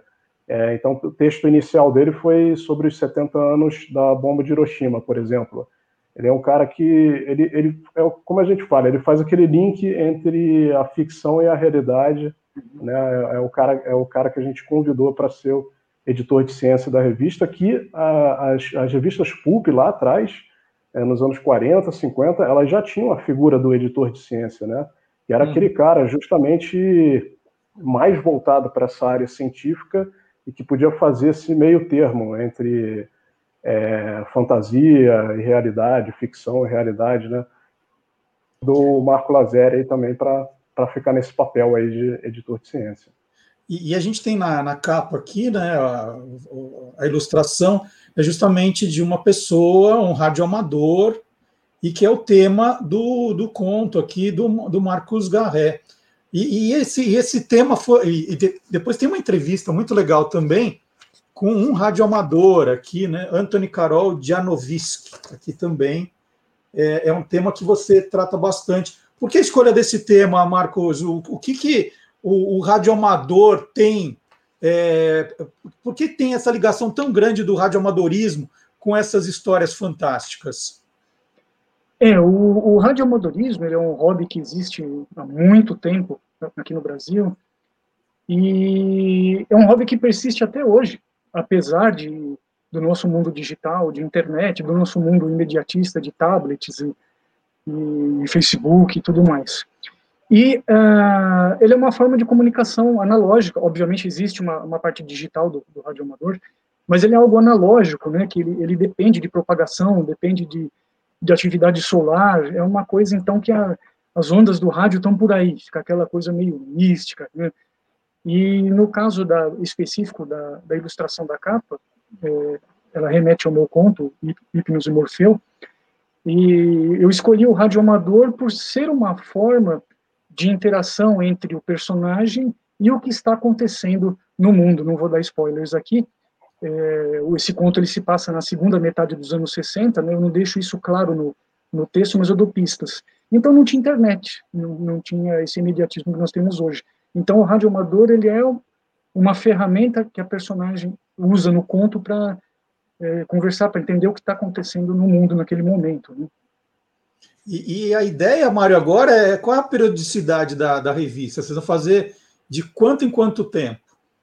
É, Histórias Extraordinárias tem periodicidade quadrimestral, né? Então vão ser três edições por ano, que é o suficiente assim para a gente poder, é, com calma, né, receber os contos, analisar, dar um retorno para o pessoal, poder fazer a diagramação da revista. Tem tempo suficiente também para o ilustrador, né? Que a gente acabou né, mencionando aí o Andrés, peça-chave nesse, nesse projeto, o ilustrador Andrés Ramos é, amigo nosso, ele que fez a arte de capa e as ilustrações dos contos. É, então, isso também é uma, uma coisa que a gente é, buscou lá na fonte da, das revistas Pulp, né, de fazer a capa colorida, impactante, aquela capa bem impactante, colorida, e as ilustrações de dentro PB, né, é, acompanhando o, o, o, formato do papel. Então, é, o tipo de papel, né. Então, é, exatamente. É, essa não foi do, do Andrés, mas ele fez as ilustrações dos, dos contos, né? Todos uhum. os contos. Mas essa ilustração primeira aí não. É, então a revista vai ter essa periodicidade quadrimestral. É assim a arte do Andrés e tal. Muito bonito. E, ele e é agora um... eu queria propor um desafio para vocês no Curioso Game Show, que é o desafio na fitelinha. No Naftelinha, vocês vão tentar adivinhar o nome de um filme. Eu vou passar 10 dicas. E ao contrário do que vocês fizeram na revista, que um ajudou o outro, agora vocês são competidores. Agora é um contra o outro. É Mário versus Marcos. Eu vou passar as dicas de 1 a 10. E a ideia aqui é que vocês adivinhem o nome do filme com o menor número de dicas. Então vocês estão com papel e caneta aí. Quando vocês souberem, vocês escrevem o nome do filme e a dica em que vocês adivinharam o nome. E aí eu vou continuar até a 10. Então, é um jogo de estratégia também, porque alguém pode precipitadamente colocar o nome do filme e errou, e o outro, que esperou um pouquinho mais, adivinhou. Uhum. Então, vocês têm que jogar com estratégia, tá? Uhum. Então, agora no, é Mário versus Marcos, não é como nas histórias extraordinárias que um ajudou o outro. Não. Agora vocês são adversários. E o pessoal do chat participa também aqui com a gente. Então vamos lá, hein? Adivinha o nome do filme? Escreve o nome, o número da dica, segura e espera até o final, tá bom? Vamos lá, hein? É. Dica número 1. Um. Esse filme estreou no dia 4 de junho de 1982. Dica número 2. Esse filme tem 114 minutos de duração. Dica 3. É um filme de terror? Ó, oh, então já ajuda para vocês. Que podia ser uma comédia romântica e vocês, ó, mas é um filme de terror. Número 4. O nome do diretor do filme é Toby Hooper. Hooper. Hooper. Toby Hooper. A dica número 5 é que esse filme teve duas continuações e um remake. O remake foi agora em 2015. Teve duas continuações e um remake. Dica número 6: esse filme concorreu a três Oscars: efeitos sonoros, efeitos visuais e trilha sonora. E não ganhou nenhum. Né? Dica número 7: as músicas, né, já que a gente falou da trilha sonora que concorreu ao Oscar, foram compostas por Jerry Goldsmith. O, o Marco já está fazendo cara que já adivinhou faz tempo, que agora só está confirmando. O Mário está com um arte que também já sabe. Vamos ver. A dica número 8. A ação se passa no condomínio Cuesta Verde, que foi construído em cima de um antigo cemitério. Tá ficando fácil agora, hein? Uhum. Dica número 9, agora é para matar, né? A história foi escrita, né? O, o, o, o, roteiro, não o roteiro, gente, mas a, a história, a ideia, o plot lá, a trama foi escrita por Steven Spielberg. E por último, última dica, a pequena Carol Ann conversa com a televisão. Ela bate um papo com a televisão. Agora tá fácil demais. E vamos saber se o ganhador foi o Mário ou o Marcos. Ô, Mário, qual é o nome do filme? Em que dica você marcou aí o nome? Cara, Exorcista? O Exorcista, em, em, que, em que número você acertou que era o Exorcista? Na parte que falou da, da continuação e do remake. Você marcou na dica 5, o Exorcista. Sim. E você, Marcos? É, Poltergeist, O Fenômeno, matei, matei na, na dica número 4. Dica número 4. E a resposta certa é Poltergeist. Tá o Marcos acertou na dica número 4, mandou bem. Eu estava vendo o movimento da cabeça dele. Fazia... Eu adoro esse filme, é um dos meus filmes de terror favoritos. Então tá aí, Poltergeist, a resposta certa. E para a gente terminar esse papo, é, Marco, você já começou a escrever a próxima história? Qual é o tema do, do que a gente vai ver no Histórias Extraordinárias número 2? Qual vai ser o tema que você pensou para a sua história? Em realidade, Marcelo, eu, eu já escrevi, né? Eu, eu havia preparado um conto a mais para a edição número 1 um, e ela ficou para o número 2. Poxa, mas pode, pode dar spoiler aqui? Não, não conta o final, só fala o tema. Tá bom. É, pensa assim, a, a pessoa no futuro ela tem a chance de vivenciar um filme, uma série, uma música, como se fosse a primeira vez, utilizando um, um aparato tecnológico. É mais ou menos isso o conto. Aliás, você assistiu aquele filme Yesterday? Que o, o, o, o, o cara era o único que sabia que os Beatles existiram? Você assistiu esse filme?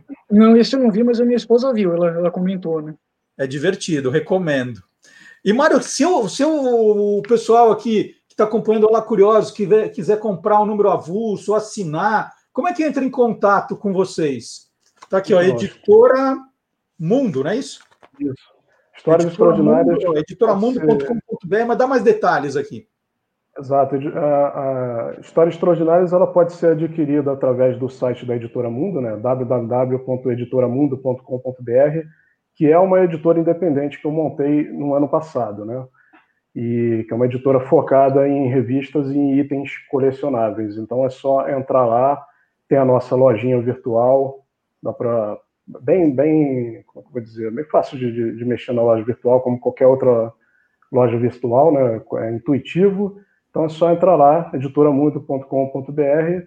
A revista custa R$19,90 mais as despesas de envio. E é isso.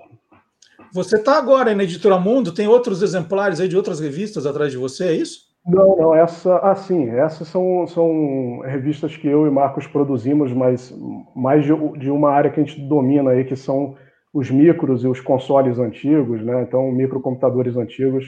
Então, são revistas independentes que a gente produz sobre Maravilha. jogos antigos, esse tipo de coisa, né? Micro, microcomputadores. Olha, Mário, parabéns de novo pela coragem, viu? Fazer revista. Eu amo revista. Eu, eu, eu não consigo entender por que as revistas perderam tanta relevância. Amo, amo revistas e dou os parabéns para vocês aqui pela, pela ideia, pela coragem, pelo tema. Muito legal. Histórias extraordinárias. editoramundo.com.br. E eu agradeço mais uma vez a presença aqui no Olá Curioso do Mário Cavalcante, desejando sorte. O Marcos, ele, ele já tem carteirinha de sócio. Ah, era do Você é Curioso, agora ele mudou a carteirinha para o Olá Curioso. Está sempre com novidades, né? O cara que é, é agitador, está sempre com, com, projetos legais. Marcos, continua. Sabe que a casa é sua, só você avisar e, e vir, tá bom? Obrigado, Muito Marcelo. Só levantar uma, uma informação que eu, eu não sei se foi falada antes. As histórias extraordinárias, ah, assim como as revistas Pulp de antigamente, ela abre espaço para novos escritores, para aspirantes a escritor. Então, uhum. se você quer submeter o seu conto, né, acha que, que produziu um material legal, no site da Editora Mundo tem algumas regras, né, os pré-requisitos, os guidelines para quem quer enviar contos para a gente, né, Marião? Isso, isso. A gente divulgou na semana passada as normas para envio de contos, né? Então tá tudo explicadinho lá para quem quiser. A gente dá uma força aí que, assim como nas revistas Pulp, o objetivo é a gente abrir espaço para novos contistas, novos escritores. Quem sabe não divulgar aí um, novo grande talento aí da, da escrita, né? Então, assim como era a proposta da, das revistas Pulp, né? Maravilha. Muito obrigado, então, Mário, Marcos. E nós vamos agora, só para relembrar, assistir um trechinho do trailer de Poltergeist. Vamos ver.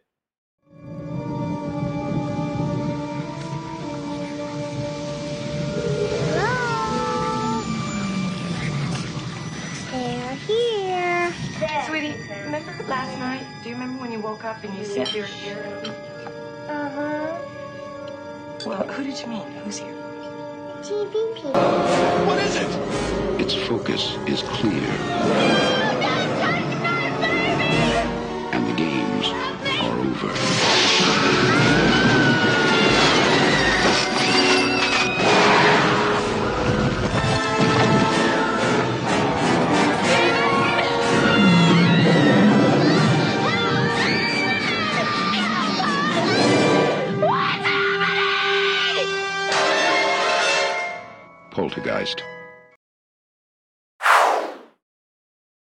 agora nós vamos fazer uma homenagem a um cantor, um compositor muito curioso, né? Um dos reis das músicas de duplo sentido que nos deixou agora também eh, nos últimos dias. Antônio Mier deu uma olhada no que tinha para contar a história de Genival Lacerda.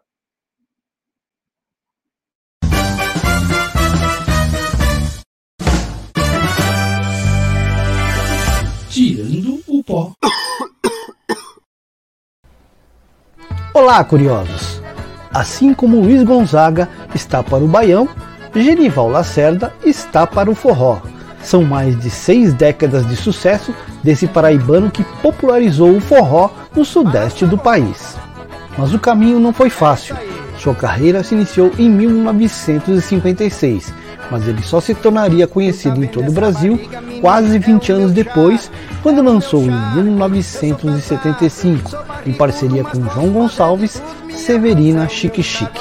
Quem não conhece Severina Chique Chique que botou uma boutique para a vida melhorar. Em 1987, Genival Lacerda lançou o disco Fubicadela. O disco contou com arranjos de regência do maestro Sivuca e com a participação de músicos como Dominguinhos no acordeon e Coroné do trio nordestino. A música Radinho de Pilha foi um dos destaques. Ela deu o rádio, nem me disse nada, ela deu o rádio. Ela deu sim, foi pra fazer pirraça, mas ela deu de graça. Rádio Sua discografia é extensa. Ao longo de sua carreira, gravou mais de 70 LPs. Uma das características de seus hits são o bom humor e músicas de duplo sentido. Músicas como Chevette da Menina, de Durval Vieira e Macambira, Coitadinha da Ivete, facilitou estragar seu chevette. Mas coitadinha da Ivete, e em menos de uma semana estragaram seu chevette. e Mate o Véio, Mate, estão entre seus sucessos. Mate o velho, mate o velho, Com seu jeito tipicamente nordestino, lançou H Sem Homem, dando uma cutucada num sucesso de Ney Mato Grosso da época. Tem um sujeito por aí dizendo pra todo mundo que é homem, como H que já virou telobisomem. Mas tem gente que afirma que este H não é de homem. E se for morar no norte, pode crer que o couro come. Com Se alguém tem dúvida quem nasceu primeiro, o ovo ou a galinha, Genival Lacerda responde. Quem nasceu primeiro foi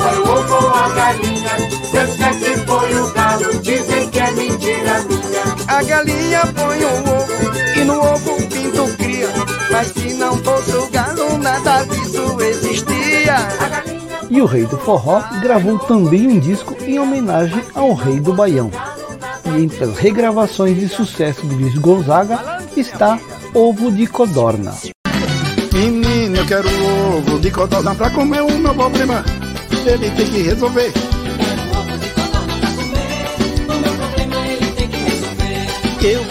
Em 2016, foi uma das principais atrações da festa de São João de Campina Grande.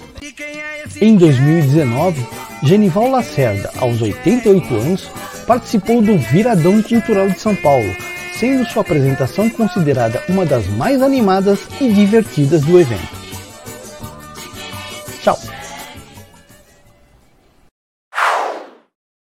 Bom, e agora, na semana que entra, nós teremos também o retorno dos nossos outros dois programas. Primeiro, estou lendo na terça-feira, 8 da noite. E nós vamos mostrar aí como é que muita gente teve ideia de fazer livro no Encontro Editora. Como é que é a autopublicação? Você consegue publicar o seu próprio livro? Esse será o tema do Tô Lendo agora na terça-feira, 8 da noite. E na quinta-feira tem também a volta do Quem Te Viu, Quem TV, com Magalhães Júnior, um programa muito especial. Imagina, a gente deixou Magalhães 20 dias em casa pesquisando, o programa tá genial, né? Nós vamos falar do programa Jovem Guarda. Olha, tem cada história de bastidor, tem muita coisa legal. Então anote, né? Tem, tem sempre três compromissos com a gente. Os compromissos fixos. Terça, oito da noite, eu tô lendo Quinta, 8 da noite, o Quem Te Viu, Quem TV. E sábado, das 10 ao meio-dia, Olá Curioso. Você fala, ah, mas nesse horário eu não posso. Não tem problema, gente. Pode ver a hora que quiser os programas, o dia que quiser. Você faz a sua grade, a sua programação. Nós somos praticamente um streaming, né? Você fala, hoje eu quero ver o Olá Curioso, só meia hora. Só tenho meia hora, vou ver. Deixa eu ver o resto depois. Você pode ver a hora que quiser no nosso canal do YouTube, né? Quem está no Facebook, depois dá uma chegadinha no YouTube, faz a inscrição também para receber os avisos. Né? Vocês já deram like hoje, por falar nisso? Nem cobrei de vocês, né? O like, comentário, compartilhar. Vocês querem que o canal cresça ou que a gente ó, suma? Não, é para crescer. Então vamos lá. Vamos dar o like aqui no programa, né? É o joinha. Vamos fazer inscrição, quem não fez ainda, para o número é, crescer. E compartilhar. Se a gente não avisar os outros, ó, né? Sem egoísmo, tá? Para todo mundo assistir o nosso programa. E você sabe qual é a diferença entre camelo e dromedário? Tem diferença sim.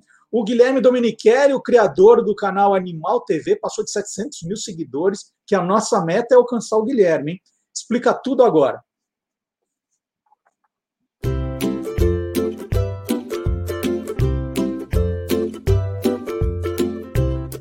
Soltando os bichos, com Guilherme Domenichelli. Como os camelos conseguem sobreviver nos desertos? Mas, em primeiro lugar, vamos esclarecer uma coisa. Existem dois animais diferentes que muita gente confunde. Existem os camelos e também os dromedários. Suas principais diferenças são: os camelos possuem duas corcovas nas costas e na natureza vivem nos desertos asiáticos, principalmente no norte da China e Mongólia. Já os dromedários possuem apenas uma corcova e na natureza vivem no norte da África e no Oriente Médio. Como vimos, camelos e dromedários são espécies diferentes. Agora, suas adaptações para morar nos desertos são praticamente as mesmas. A maior lenda referente a esses animais é que eles armazenam água em suas corcovas, como se fossem reservatórios. Mas isso não é verdade. Eles armazenam gordura nas corcovas, e conforme os dias passam, o organismo consome essa gordura. Camelos e dromedários conseguem ficar até sete dias sem comer ou beber água. E quando têm oportunidade, bebem até 20 litros de uma só vez. Seus lábios são grossos e resistentes, bem adaptados para comer as plantas com folhas duras e com espinhos. Suas patas têm solas grossas que se expandem ao pisar, ajudando a não afundar na areia. Os olhos têm cílios longos e uma membrana transparente que ajuda a protegê-los durante as tempestades de areia. As narinas são em forma de fenda e se fecham durante as tempestades. Ah, e você sabia que os camelos e dromedários são parentes das lhamas da América do Sul? Mas isso é uma outra história.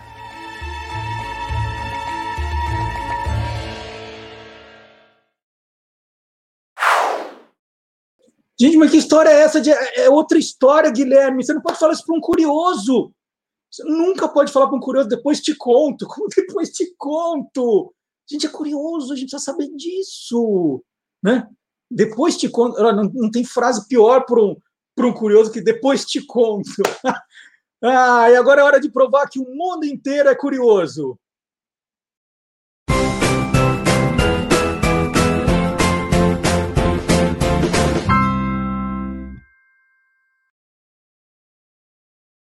Um dos mais antigos cassinos de Las Vegas, nos Estados Unidos, resolveu vender uma parte curiosa de sua história.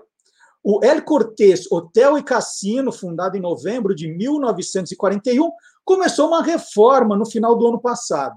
Os quase 4 mil metros quadrados de carpete com design floral foram retirados e substituídos.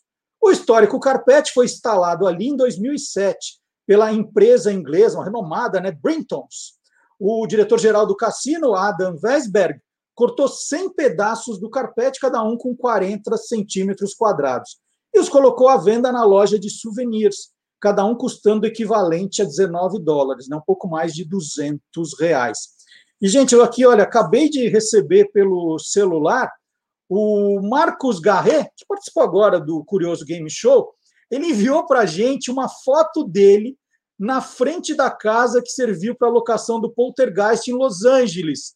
E ele até falou assim: ah, esse sou eu antes da dieta, né? Que ele não é assim mais, é bem antes é, da dieta. Tá aí, olha que curiosidade, ele foi mesmo, por isso que ele sabia do filme. Na passagem de 1979 para 1980, os cinemas brasileiros exibiam com absoluto sucesso o filme Superman nas pistas de dança, o conjunto Village People era uma grande sensação. E o João Walter Plinta, produtor da RCA Victor, pensou numa maneira de juntar as duas coisas. Criou então o grupo musical Super-Heróis, com cantores recrutados principalmente no show de calouros de Silvio Santos. Os artistas se apresentavam caracterizados como personagens da Marvel e da DC Comics, e se apresentaram em diversos programas de televisão, até que o grupo desapareceu misteriosamente e nunca mais se ouviu falar neles. Os poucos vídeos que sobraram foram resgatados pela internet e atiçaram a curiosidade do jornalista Odair Braz Júnior, que reconstituiu toda a história do grupo numa completa reportagem publicada pelo portal R7. Odair, bom dia! Bom dia, Marcelo, tudo bem? Como é que você foi lembrar desse, dessa turma, Odair? Eu, quando, quando eu era pequeno, eu, eu assisti alguns, algumas apresentações desse grupo, né, na TV. E, e aí, depois que, que eles desapareceram e não tinha internet, os vídeos desapareceram, a gente não tinha mais como ver, né? Mas desde, desde a popularização de, de vídeos na, na internet, o YouTube e tudo mais, os vídeos voltaram com bastante força. E sempre ficavam, alguém retweetava, alguém comentava, às vezes alguém famoso, né, às vezes algum, algum blog conhecido, falava, olha que curioso, olha que interessante e tal. E eu estava procurando uma matéria mesmo, uma reportagem para fazer, uma reportagem que, que fosse diferente, que falasse alguma coisa que ninguém tinha falado ainda. E aí, é, isso foi fim do ano passado, né? É, quando eu tive essa, essa, essa ideia de fazer essa matéria, uma matéria desse tipo. E aí é, eu estava procurando um tema e apareceu, de repente o vídeo apareceu de novo na minha frente. E era o, o diretor Edgar White, é, Edgar White, diretor de cinema. É, de Baby Driver Scott Pilgrim, enfim, ele quase dirigiu o Homem-Formiga também. E ele, ele retweetou esse vídeo, falou assim, olha, esse vídeo aqui, é, esse é o único universo cinematográfico que me interessa, e botou um vídeo do grupo, quer dizer, o vídeo circula no mundo inteiro já, né? E, e, e, aí eu fui assim, bom, deixa eu ver isso aqui, vai alguém escreveu a história desse negócio? Porque é tão curioso, né? E aí eu dei buscas na internet, procurei em todo lugar e não tinha a história deles. Né? Tinha gente comentando, ah, olha que legal, olha que divertido, olha nos anos 80 o que aconteceu no, na TV do Brasil. E aí, eu, aí numa dessas buscas, eu encontrei um blog é, com um post de, de 2016 falando exatamente isso, né? Olha, lembra disso?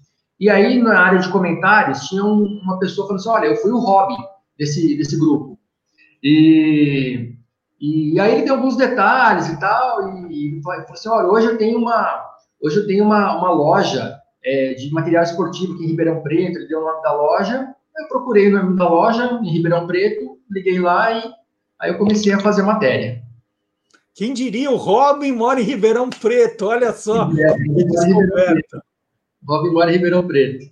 E, e, é muito legal o que você está contando, que me fez lembrar que numa época na, na, na, rádio, durante Você é Curioso, a gente resolveu procurar Jaqueline Mirna, né, que foi uma grande atriz brasileira que dos anos 60, 70, que depois sumiu. O que se sabia é que ela casou, o marido falou: não, você não pode mais trabalhar na televisão, ou, ou sou eu a televisão. Aí ela largou a carreira e foi morar nos Estados Unidos e nunca mais ninguém soube dela. E eu resolvi procurar também. E foi na área de comentários de um vídeo que eu achei uma pessoa dizendo: Ah, eu sou genro dela, né? Moro aqui nos Estados Unidos. Eu falei, nossa, é ele. E pronto. É. É incrível Os às vezes ajudam, né? Sim, sim, é interessante, engraçado isso, né? E aí o Robin sabia o paradeiro de todo mundo, Dair? Então, aí, aí eu, os personagens, alguns dos personagens, eles continuam em contato um com o outro, né? Então, aí, o, aí eu marquei de entrevistar o, o Robin, que é o Noel, né? É, e aí ele me passou o contato do Gilson. O Gilson Dias, que, que ele, o Gilson é meio guardião, assim, do material do grupo, inclusive ele fez um, ele tem um, tem um perfilzinho do, do grupo Super-Heróis no, no, Instagram, onde ele coloca uns vídeos, relembra algumas histórias e tal. Ele montou há pouco tempo esse, esse, esse perfil. E, e aí, a partir do, do Gilson, também entrei, entrei em contato com a, com a Vera Lúcia, que, é a, que fazia a, a Mulher Maravilha. E, enfim, e depois eu ainda consegui, eu, eu fui atrás de algumas outras pessoas também, fora do grupo, né, que não, que não faziam parte do grupo, mas trabalharam na, na gravadora, enfim, é, consegui algumas outras pessoas para para conseguir levantar bem a história mesmo, né, para não ficar só com a história dos, dos integrantes, né. Daí você falou que quando era criança você ouvia um pouco o grupo Super-Heróis, e como eu sou bem mais novo que você, eu não ouvi. Que tipo de música eles, eles cantavam? O que, que, o que, qual era o repertório deles? Então, eles, é, como você citou aí no começo do programa, o, o, João Plinta, que é o, que é o produtor que acabou sendo empresário do grupo mesmo também, né? Ele, ele, ele viu que estava fazendo muito sucesso o, o Village People, que é aquele grupo americano de com cinco rapazes e tal, que, e, que, que, sim, que, ficou muito famoso durante a disco music, né? Era música de discoteca mesmo. E, e aí e, e era o som que estava bombando na época, né? Então ele, ele teve a ideia de, de fazer esse grupo também com, com personagens, né? Porque o Village People tinha personagens, tinha o índio, tinha o motoqueiro, tinha o bombeiro, né? E, e, e aí, só, só que ele teve, ele teve a ideia de fazer isso aqui, adaptar a música para fazer um, uma disco music aqui brasileira e, e, usar personagens também, né? E, e até o que eu escrevo na matéria, se, se ele falou assim, se, se lá nos Estados Unidos eles podem ser o, o policial, o motoqueiro, por que, aqui não pode ser um super-herói, o Batman, o Robin, né? Então foi mais ou menos essa ideia aí, porque esse começo estava bombando lá fora, Village People tinha acabado de vir para o Brasil em 78, pela primeira vez, e então ele pensou em usar esse, esse tipo de música, que era o tipo de música que estava todo mundo ouvindo e, e, que, inclusive, atraía crianças também, né? Muita criança ouvia esse tipo de música, é, seja fosse, fosse através da TV, ou através do rádio mesmo, ou através dos pais, então era uma coisa que estava muito em voga na época, né? E era tudo sobre super-heróis, todas as músicas eram, é, é, eram ligadas aos super-heróis. Sim, praticamente todas. Eles, eles tinham, eles tinham teve uma música também que falava sobre, sobre a preservação da natureza, inclusive, é, mas a maior parte da, da, das canções todas citavam super-heróis ali em algum momento, né? É, e, e, aí quando você é, quando você pega o, o, o, disco mesmo que saiu o LP que não é com super-heróis, né? Porque eles tiveram que mudar o nome e viraram novos heróis. É, aí você pega se praticamente todas as músicas citam personagens, citam séries de TV, é, aprofunda bem mais assim na, na, na mitologia de, de personagens. Assim, né? Cita Ultraman, cita o Capitão América, cita Chips. Então, aí, aí fizeram uma salada completa ali no, no, no, no LP. Que loucura. E, e, por que que terminou de repente? Eles estavam indo bem, tudo que era programa, eles se apresentavam, né, faziam seu sucesso. Era Tava gente bonita. O que, que aconteceu? Estava indo muito bem mesmo. E eles, eles eram faziam bastante sucesso nos programas de TV aqui. Inclusive eles fizeram, é, inclusive o, eles fizeram uma, uma viagem em é, dezembro de 82 para Portugal. Eles faziam muito sucesso em Portugal. Eles disseram que, inclusive, quando eles chegaram em Portugal, tinha muita, mu- muitas crianças esperando eles. Tinha rede, é, tinha equipes de, de, de TVs pra- querendo entrevistá-los. E, e eles fizeram várias apresentações lá, tanto shows quanto, quanto, é, quanto programas de TV. É, só que aí, durante, durante a viagem lá, eles ficaram um mês, quase um mês em Portugal. Durante a viagem, é, é, receberam uma notificação da Marvel Comics, é, falando que eles estavam é, infringindo direitos autorais e que, deveria, que tinham que parar com isso imediatamente. Ao mesmo tempo, a gravadora aqui também, a RCA, recebeu um, o mesmo comunicado da Marvel, é, falando para parar, é, ou, ou acabava o grupo, ou mudava de nome. E aí a RCA, na hora, ele, na, na hora a RCA é, teve que aceitar, né?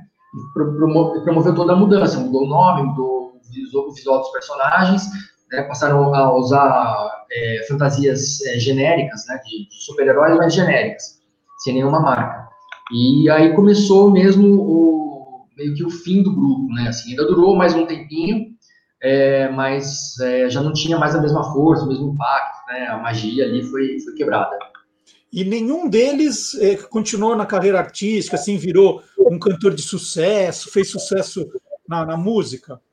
Não, nenhum deles, é, nenhum deles. Na verdade, o, Benê, que fazia o Super-Homem, ele era o único cantor de fato do, do- do grupo, né? Ele já tinha uma carreira anterior, uma, uma carreira anterior, um musical anterior, e fez parte do- de um grupo chamado Os Moscas, é, no fim dos anos 60 ali, e ele era o único cantor de verdade mesmo. Mas depois que o grupo acabou, é, nenhum deles seguiu a carreira. Eles tinham vontade de ser, de ser artista, de tentar alguma, algum tipo de carreira artística, tanto que eles, a maior parte deles saiu do, saiu do programa do Show de Calouros do Silvio Santos. Eles iam se apresentar lá, dançar, é, dublar, e acabaram sendo escolhidos é, pelo, pelo Plinta a partir do, da, da apresentação deles no Show de Calouros. E, mas acabou que não, não, não conseguiram seguir carreira e cada um foi para um, um canto, é, se formaram, um virou é, é, repórter cinematográfico, outro virou psicóloga, outro virou empresário, e, e tem alguns também que, que não quiseram aparecer na matéria, né? Então tem alguns que eu não, não sei exatamente o que está fazendo, mas certamente não viraram artistas. Mas falaram para você, ah, eu, eu quero esquecer desse momento da minha vida? Deram alguma justificativa? Teve, te- teve um integrante que não quis, não quis falar, porque eu, eu senti que tem um certo, certo ressentimento ali com, com o que aconteceu com o grupo, um ressentimento com a gravadora, talvez, então não quis, não quis participar, né? Não quis é, dar entrevista, enfim. Então, teve um, um dos integrantes não é, decidiu não participar, é, porque tem algum tipo de. Eu senti que tinha algum tipo de ressentimento ou com, ou com a gravadora, ah, ou com a maneira que foram tratados ali durante, durante o período é, de existência da- do grupo e não quis participar mesmo, não tinha interesse em falar. Muito bem, olha, quem quiser ver a reportagem completa, é só procurar assim no, no, no Google. Marvel deu fim à carreira musical do Batman, Thor e Aranha no Brasil. É a reportagem que o Odair Bra Júnior escreveu no portal R7 e é muito divertida. Né? Tem os vídeos lá também do, do grupo. Eu, eu te confesso que eu lembrava vagamente, assim, quando, quando eu comecei a ver, falei, ah, agora eu sei quem era. E aí é uma, é uma viagem muito interessante, eu, eu adorei. Que todo mundo acha que tudo está no Google, né? Não, está tudo no Google. Não. É, o Odair teve que ir lá procurar e agora está no Google, né? Mas a gente está sempre criando conteúdo novo para alimentar a base aí, porque não é tudo, não. Tem muito trabalho de investigação a ser feito ainda. E aí eu cumprimento o Odair pela, pela ideia, pela sacada, viu, Odair? Adorei. Parabéns. Obrigado, Marcelo. Valeu mesmo aí pela, pela entrevista e que bom que você, que você gostou da, da, da história. Espero que mais pessoas também consigam é, acessar e, e, e curtir essa história, porque deu um trabalho para fazer, mas acho que ficou, ficou bacana. É isso aí. Então agradeço o Odair e nós vamos chamar aqui no nosso programa agora Minha filha, olha só, Beatriz Duarte contando histórias que o papai não sabe, o papai não sabe tudo. Essa, essa do Odair eu sabia um pouquinho, mas tem coisa que, olha, eu não faço a menor ideia. Vamos ver. Papai sabe tudo. Papai não sabe tudo. Plataforma com desafios de dança e música acabou virando um lugar de conteúdo diversificado. O aplicativo TikTok está mostrando novos criadores e já tem até os mais populares. Wisdom Kaye, um nigeriano de 19 anos que mora no Texas, vem se destacando pelo seu estilo, edição de looks e combinações inusitadas em vídeos curtos e com vários recursos de edição. Hey, so you back. I'm a savage. Bougie, ratchet. Sassy, moody, nasty. Ele acabou chamando a atenção da revista Vogue e recebeu o título de o cara mais bem vestido do TikTok. Sua primeira publicação foi feita em janeiro de 2020. Agora, Kaye já ultrapassou a marca de 5 milhões de seguidores e até assinou contrato com a agência IMG Models.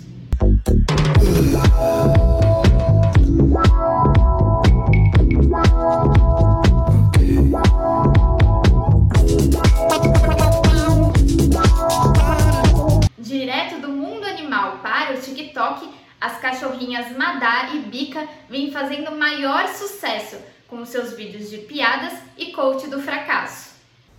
Opa! Fala baixo, você vai acordar sua irmã. Ontem eu peguei um ônibus. E? O motorista discutiu comigo, começou a gritar e eu falei que ele tava passando do ponto. Quem está por trás dessas sacadas é o pai delas, Leonardo Bagarolo, que começou com as dublagens no ano passado. Era uma forma de acabar com o tédio da pandemia. Hoje, as patroas do TikTok, como elas mesmas se chamam, já ultrapassam a marca de 4,5 milhões de seguidores. Você pode até ser feio, Por que você tá olhando pra mim? mas se você for simpático, humilde, inteligente, gentil, vai continuar sendo feio. Porque uma coisa não tem nada a ver com a outra. E sabe quem também tá no TikTok? O Guia dos Curiosos. Corre lá para conferir mais curiosidades e não deixe de seguir.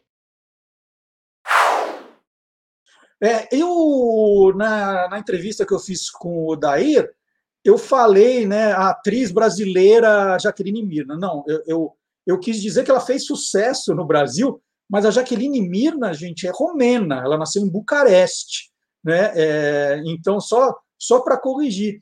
E quem quiser é, entender essa história do fim do mistério, como nós encontramos Jaqueline Mirna depois de 40 anos, que ninguém sabia do paradeiro dela, é só entrar onde? No guia dos curiosos.com.br. Tem duas reportagens muito legais sobre a Jaqueline Mirna. Então, você vai encontrar ali é, na, na, na nossa home né, os links. Agora, também no, no busca, né, você está vendo ali o procurar, você joga Jaqueline Mirna, aí você vai encontrar as duas reportagens que nós fizemos. E ah, eu, eu preciso mostrar uma outra coisa muito legal aqui, fazendo arrumação em casa. Eu encontrei esses tijolinhos. Vocês lembram desses, desses tijolinhos aqui? Quem teve na infância? Olha só, que a gente construía casinha. Olha só. Vocês lembram dessas coisinhas, dessas pecinhas? Eu encontrei numa arrumação em casa, é, meu filho mais novo, ganhou de presente de, de aniversário. Eu lembrei que eu tive esses tijolinhos também. Mas quando eu tive, era um negócio mais bem feito, né? Aqui era de relevo, hoje é pintado só, não tem aquele relevo. Eu tenho, eu tenho raiz, não o Nutella, né? Lembra do, do tem os telhadinhos. E aí me deu uma vontade de procurar quem que inventou esse negócio, né? Porque é um brinquedo, vamos combinar que já tem aí, olha, 60 anos de vida, né? E ele continua sendo vendido. Eu acho que deve vender muito bem, tem muita gente fazendo. E aí fui atrás da história. E a versão original se chamava O Tijolinho Mágico. Foi criada justamente nos anos 1960 pela Brinquedos Paraná. E tinha na caixa 102 peças, né? uma caixa de madeira linda, com as 102 peças. Eu nunca conseguia depois voltar com as 102 dentro da caixa. Ele tirou uma vez, olha, dava trabalho de colocar tudo de novo. E, como eu falei, né, isso tudo aqui era alto relevo, era um negócio. Agora não. E aí, com o tempo, né, aí apareceram outros concorrentes fazendo coisa igual, eles foram ganhando outros nomes. Aí tem pequeno arquiteto, brincando de engenheiro, futuro engenheiro. Mas aí achei curioso contar e mostrar aqui é, como, que, como que era e como ficou. E para quem gosta dessa história de jogos, brinquedos, eu adoro. Tem uma reportagem que nós fizemos também com o maior colecionador de Monopoly do mundo. Né? É, é, é história muito divertida, porque ele tem Monopoly do mundo inteiro e conta que ele não gosta do jogo. Então, eu não vou dar spoiler aqui, mas é só entrar aonde? No guia dos curiosos.com.br para ler essa reportagem que é muito legal. E a semana que vem vou fazer uma sobre ursinhos de pelúcia. Já estou começando a escrever, muito divertido também. Bom, estou fazendo o meu comercial aqui, porque agora é hora de chamar o nosso rei do jingle, o professor Fábio Dias, que é autor do livro Jingle é a Alma do Negócio. Vamos saber de mais, e esse, esse marcou época mesmo, hein? História de mais um jingle.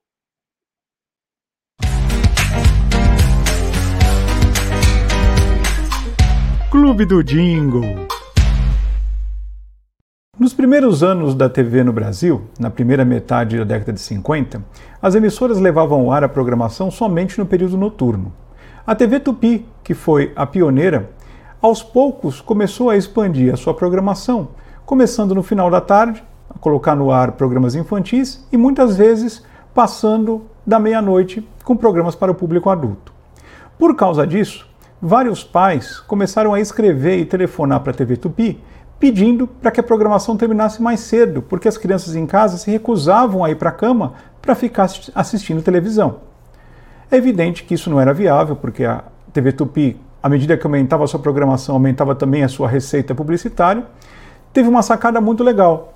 Mário Fanucci, que era o ilustrador das vinhetas da Tupi, e o maestro Erlon Chaves criaram um jingle e que na verdade embalava um desenho animado que mostrava o mascote da TV Tupi, que era um índiozinho indo para oca, estendendo sua rede e indo dormir.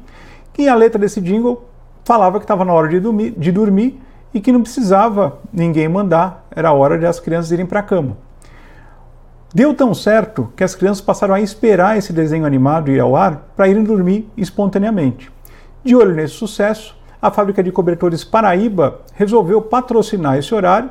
Eles adaptaram o comercial que agora não mais mostrava é, o índiozinho da Tupi, e sim o mascote é, da fábrica de cobertores Paraíba. Né?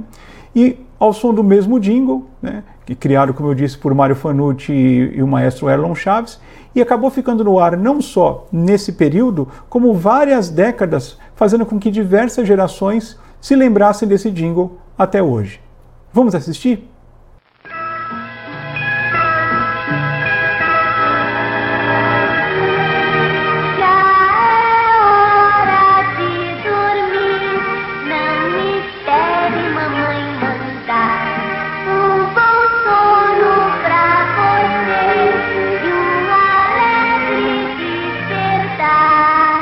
Aconchegante maciez de pura lã para sua família. Cobertores Paraíba. Muito bem, nós estamos chegando no final do nosso primeiro programa de 2021. Curtiu o programa? Gostou? É, as, tem novidade por aí, tá? A gente está preparando coisas novas, vinhetas novas, quadros novos, é que dá trabalho, às vezes, de, de colocar isso no ar, mas tem surpresa vindo por aí sim. Curtiu? Então, coloque seu like aqui. Né? Vamos, vamos, vamos aumentar o número de likes, comentários, é importante também você comentar o programa. E você já espalhou que existe o programa para alguém hoje? Né? De repente você deve ter algum grupo bacana é, dentro do seu WhatsApp. Pode falar, olha, gente, é, queria deixar um, um, um recado para vocês aqui. Tem um programa de curiosidades assim, assim, assim. Você coloca lá no, no seu grupo de WhatsApp, né? É, fala assim, gente, olha, vocês que ficam me mandando muita fake news aqui pelo WhatsApp, vocês têm que assistir esse programa que tem o Gilmar Lopes, um verdadeiro farsa, vocês podem mandar também, para quem gosta de música, tem a Beck Studio Fusca, tem de tudo no programa e vai continuar tendo, né? Então, muita coisa vindo por aí. Lembrando que terça-feira tem o Tô Lendo, quinta-feira o Quem Te Viu, Quem TV, e todos os dias tem curiosidade no canal do YouTube Guia dos Curiosos. também para você ver e rever o que não viu ainda. Porque eu sei que tem muita gente que não viu tudo, não. Né? Perdeu, falar, ih, lembra do tempo do rádio, né? Perdi, nunca mais vou ouvir. Não, você vai ouvir o tempo que quiser. E se você não quiser ver o programa inteiro, tem também as playlists, né? Com, com os assuntos que mais te interessam. Isso é uma boa também para você acompanhar o seu colaborador preferido, o seu assunto preferido. Então tá aí esse monte de dicas. Vamos para a resposta do nosso Qual é a Música? Então, hoje o desafio musical perguntou o seguinte: né? eram três músicas, é, Não Quero Dinheiro, Evidências e Maria Maria, e eu perguntei qual dessas três músicas foi um sucesso absoluto no México. Primeiro gravado pela cantora Ana Gabriel e depois pela cantora Lucero. Então, as alternativas: um, Não Quero Dinheiro, dois, Evidências e Maria Maria. E a resposta certa é, é, é número dois. A resposta certa é evidências. Evidências. É, nós vamos ouvir na íntegra, mas falar, ah, mas eu gosto tanto do Tim Maia, eu amo o Milton Nascimento. Não tem problema, gente. Durante a semana elas estarão inteiras também no nosso canal do YouTube. Aliás, a playlist da, da Beck e os Tiozão, ó. Vamos lá, terminando o programa, evidências, e a gente volta na semana que vem. Não esquece do like, não esquece de espalhar. Tchau, gente!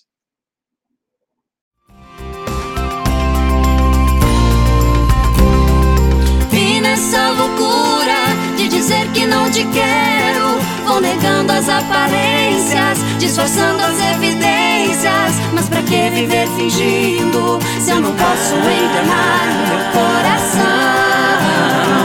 Eu sei que te amo. Chega de mentiras, de negar o meu desejo.